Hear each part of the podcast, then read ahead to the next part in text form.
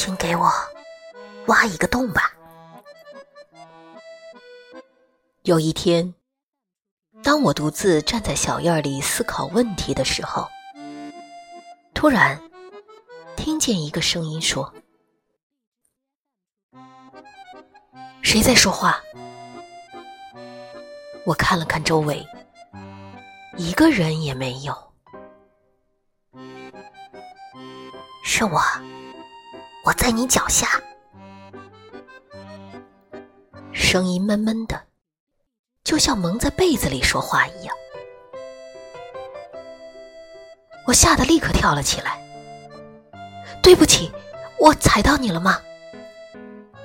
我往脚下看了看。那里除了光秃秃的泥土，什么也没有，没有一只蚂蚁，也没有一株草。我是小院的泥土。那个声音继续说：“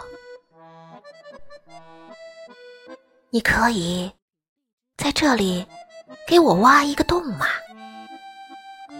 就是你脚下这个地方。我抬了抬脚，低头看着那块泥土，它只是一块普普通通的地面，并没有什么特别的地方。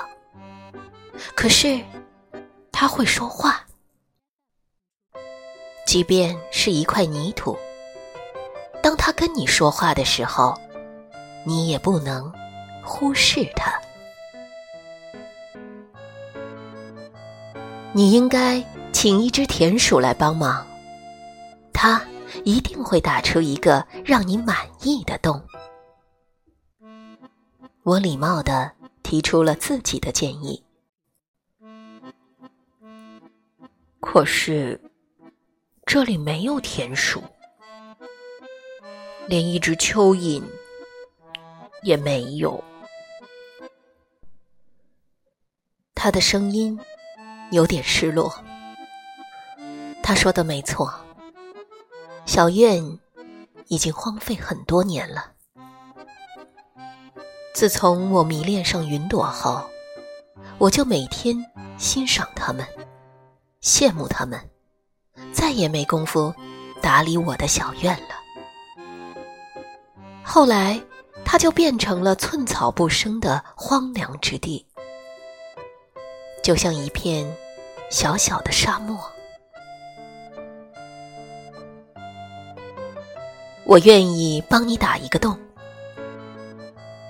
虽然我不知道他要一个洞做什么，但我还是坦诚的说出了自己的想法。可是我观察云朵的时候，喜欢走来走去。如果院子里有个洞，我会一头栽进去的。只要一个很小很小的洞。泥土的声音充满了哀求。和脚一样大的小洞就可以。好吧，我从墙角找出那把很多年没用的、已经生锈的铁锹，开始在院子里挖起了洞。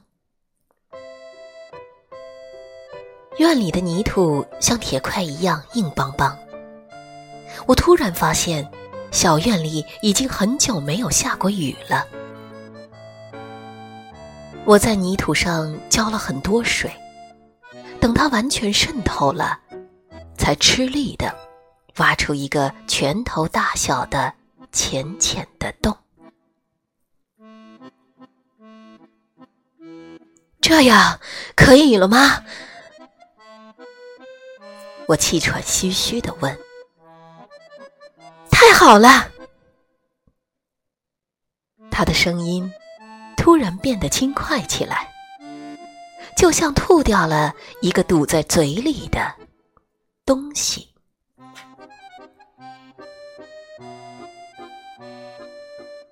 节选自《儿童文学故事》，二零一九年十月号，《小院的春天》。文章作者何小宁。